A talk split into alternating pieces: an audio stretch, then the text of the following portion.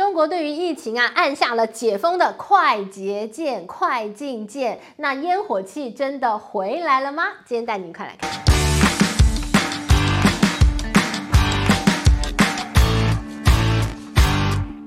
Hello，大家好，我是志玉。今天想跟大家聊一聊中国的政策大转弯，从非常严格的清零，现在迈向了完全天平的另一端，完全解封。那到底呢？这当中历经了什么样的心路历程？你会说很多人这样讲，像西方的媒体直接下个标说，如果你要这样一系解封的话，那过去三年的清零又是为哪招？但是呢，今天就跟大家来聊一聊，为什么北京当局当初一定要要严格清零，而到今天他要瞬间解封，其实呢都有时空背景，还有疫情在全世界蔓延的一个进展当中，都是很关键的因素。那我们先来看看现在的一个完全解封。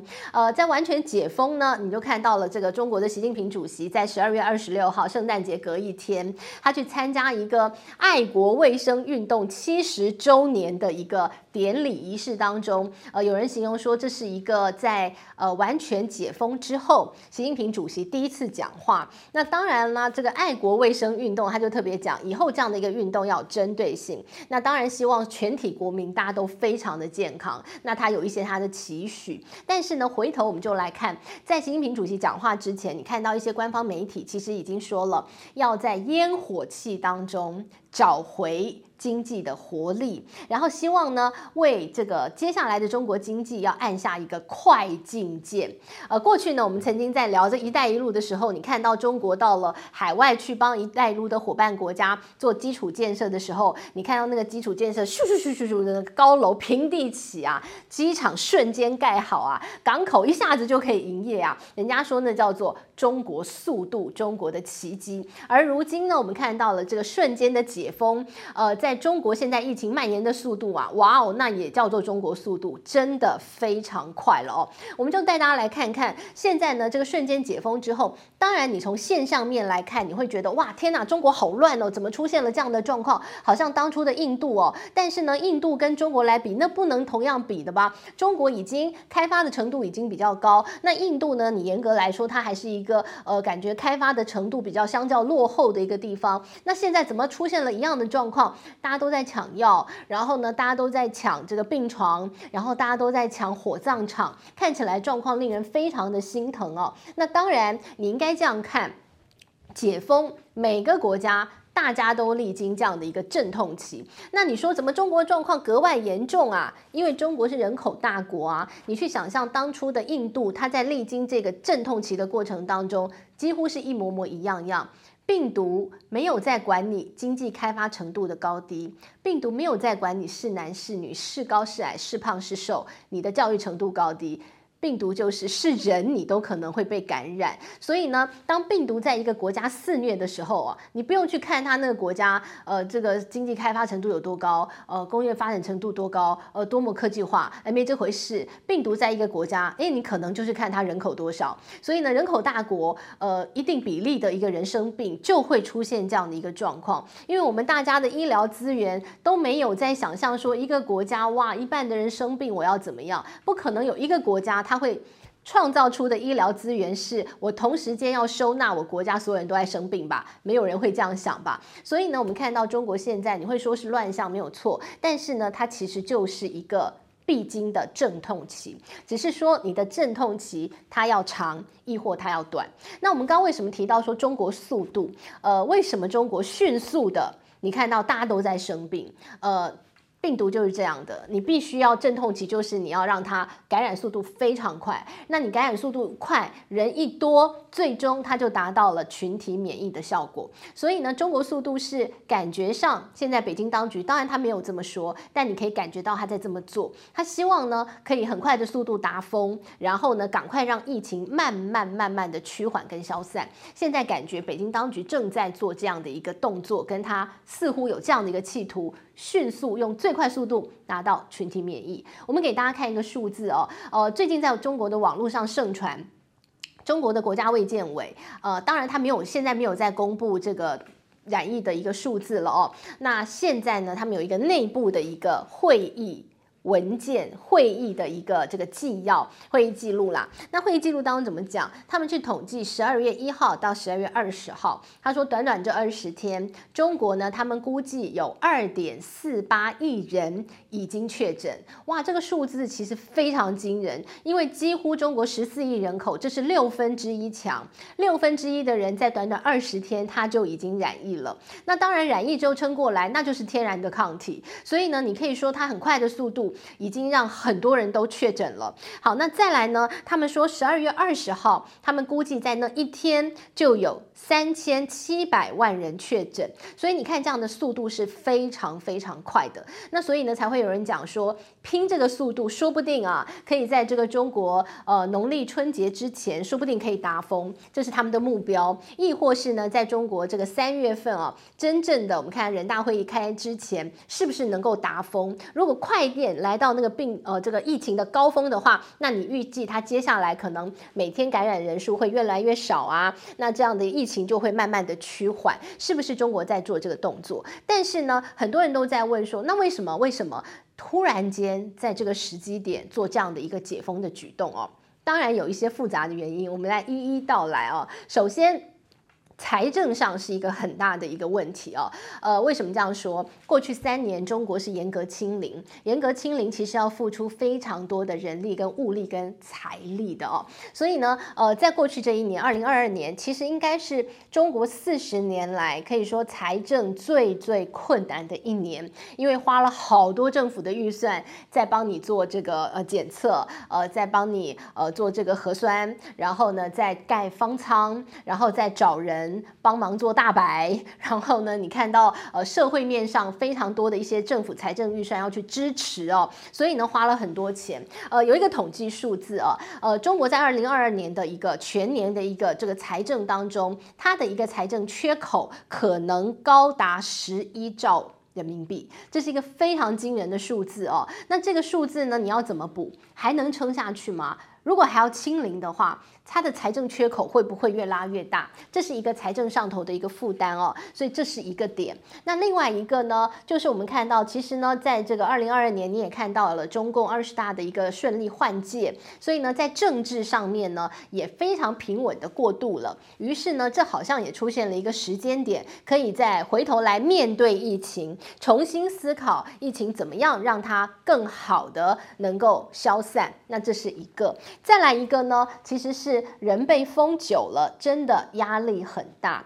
严格清零状况底下，其实人的心里啊，其实会有非常大的一个怨恨感，跟觉得为什么我的人生要被困在家里头，没有办法出去。很多人觉得我的人生似乎被剥夺掉了一部分。如果你是大学生，你觉得我的大学生涯，应该要好好的出去，呃，这个享受人生、享受学习的过程，但我被剥夺了，所以那个心里头的被剥夺感很大的，已经累积了三年到一个临界点。特别呢，其实你看到中国本来就要慢慢解封的哦，呃，而不是说因为白纸运动而瞬间解封。为什么我这么说？呃，大家记得中国呢在出台了一个新的一个这个二呃这个二十条优化防疫措施的一个条文是在什么时候？是在十一月初，他就已经出台了这二十条的一个优化防疫的一个这个条文哦。所以其实你从那个时候你就知道，其实中国已经慢慢要开始放开手了，没有要那么严格清零的，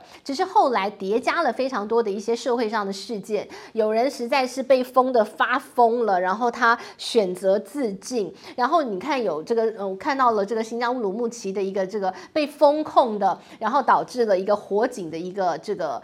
非常令人觉得心痛的事件，这些事情都是后来叠加。二十条早就已经出台啦，是地方政府都不听话啊，还在那个地方层层加码，所以呢，搞到后来变成了演变成大家的一个群情激愤，然后你看到了很多人走上街头去，呃，酿成了这样的一个白纸运动。那当然啦，北京本来就要朝开放的一个方向嘛，那既然民民民意也是如此的话，那就顺势放开手啊。所以你就看到了后来，你才会觉得，哎，是不是瞬？间的一个情势逆转，但其实早有迹象，本来就要放开的嘛，所以你就看到了，那就顺势啊。既然大家都觉得就是应该全部的一个放宽，那就放宽啊。那于是呢，就往这个放弃清零，全面开放的一个方向来走了哦，与病毒共存，那就完全往这个方向来。那当然呢，这个往病毒共存的这个过程当中哦，那你就要来看看到底影响在哪里。短期你看到了，刚刚我们提到很多社会的乱象啊，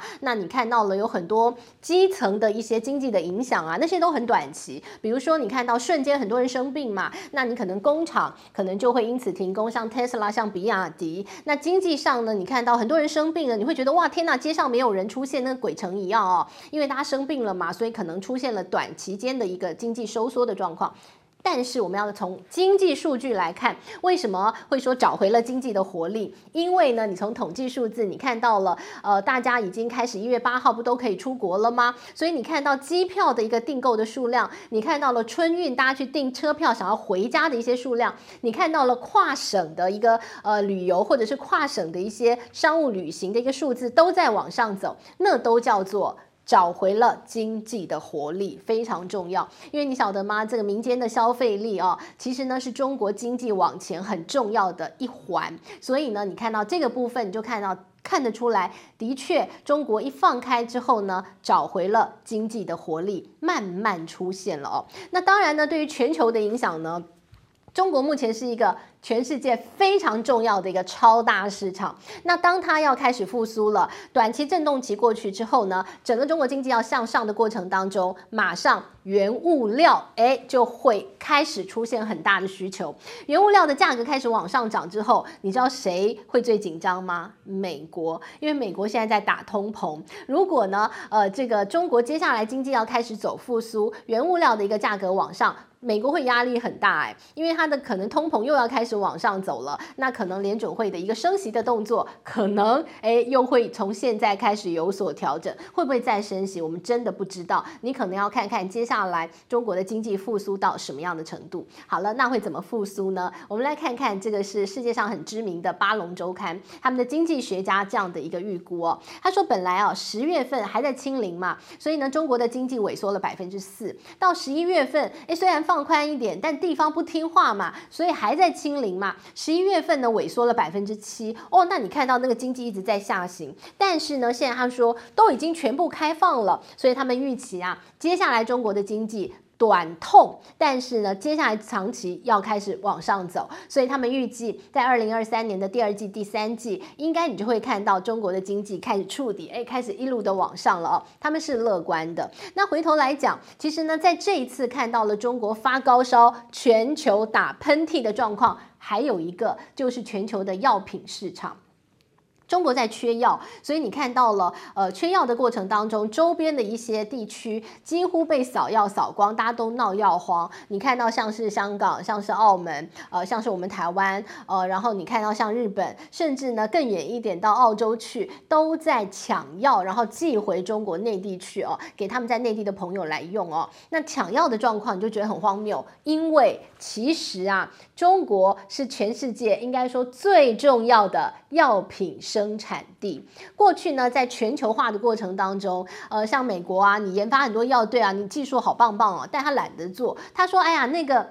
生产层次很低嘛，低阶嘛，那给中国做就好了。所以呢，他们几乎药厂都没有生产那种最基础的药物。所以呢，像这一回啊，你就看到了有非常多很重要的退烧啊、消炎药，其实本来都是中国制造的，只是它瞬间的一个需求太大了，所以导致中国现在抢药抢翻嘛。但是中国都在抢药，呃，制造的药都留在中国，哎，其他国家你接下来要闹药荒嘞。所以我们带您看到现在，你就看出来，哦、呃，这个现在全世界各国对于中国。国需要药这件事情态度不一样哦，你以为？敌人真的是敌人吗？你以为你的好朋友真的会帮助你吗？哎，那不一定哎。我们来看中国缺药啊，第一个站出来，虽然不知道他讲真讲假了，但是印度跳出来说，我们是世界药厂，我愿意多出口这个退烧药给中国。哎，话说的很好听，我们来看你有没有出口。但是呢，另外两个国家一直想跟中国打好关系的，一个德国，一个法国，倒是立刻说，哎，我们要限制所有的药品出口。其实他们也是泥菩萨过。过江了，因为德国现在正在闹流感，八千多万人的总人口当中，他们有一千万人现在流感生病发烧当中，所以他们也很需要退烧药。那法国也是类似的状况。所以呢，看到了德国、法国是雨天收伞，现在药是拒绝出口，反倒是印度说他要多出口，他可能也是想赚钱。好，不过呢，说回来，其实中国跟印度都是现在的世界药厂，中国跟印度加起来，他们全世界的一个药品的一个制造的占比哦，从二零一八年的大约是百分之十六，到二零一九年、二零零八年是百分之十六点七，二零一九年大约十年后哦，现在已经接近一半。都是全世界的药有一半都是中国或者是印度所生产，特别呢，在一些很基础很重要的原料药当中，中国更是占大宗。比如说呢，像是这一回啊，这个在抢翻天的布洛芬这个成分啊，就是一个退烧的消炎的止痛药，呃，有百分之九十五的布洛芬。卖到美国去都是中国做的，所以呢，可以说布洛芬的生产国中国就是最大的那个，它占全球的三分之一强。所以呢，你看到这回哦，看到了这个中国它是世界药厂，但是呢，呃，大家都在生病，所以它的药还是出现了一些抢药的一些状况，那你就觉得哇，很心疼了哦。但是呢，中国还是要拼经济的，即便你同时间看到了中国的疫情在蔓延，你看到了很多令人心疼的画面，但这都是必经的过程，因为全世界。每个国家都是这样走过来的哦，然后呢，你就看到接下来中国要拼经济，坚定信念就是拼经济，找回经济的活水，按下拼经济的快进键。他在二零二三年已经宣布了，一月一号开始要调降关税，调降关税包括了进口的药品，包括了消费品，包括了小家电，包括了一些原物料，全部都要降关税。希望呢，可以用最快的中国速度，把中国的经济。再度带向成长的一个路径当中。好，这是目前我们看到了，呃，在中国的疫情在蔓延的状况，也跟大家来聊一聊，为什么中国突然间从极与极的两端啊，严格封控到这个完全的一个这个呃放宽，当然中间有非常多的过程了。希望你喜欢今天的内容了。那当然，如果您是在呃这个中国内地这个收看视频的朋友，希望大家都健康。希望大家很快的都成为阳康，就像我一样，阳过又如何？我们还不是可以恢复健康？希望大家赶快重新回到正常的一个生活轨道上，祝大家健康喽！希望你喜欢今天内容，我们下回见，拜拜。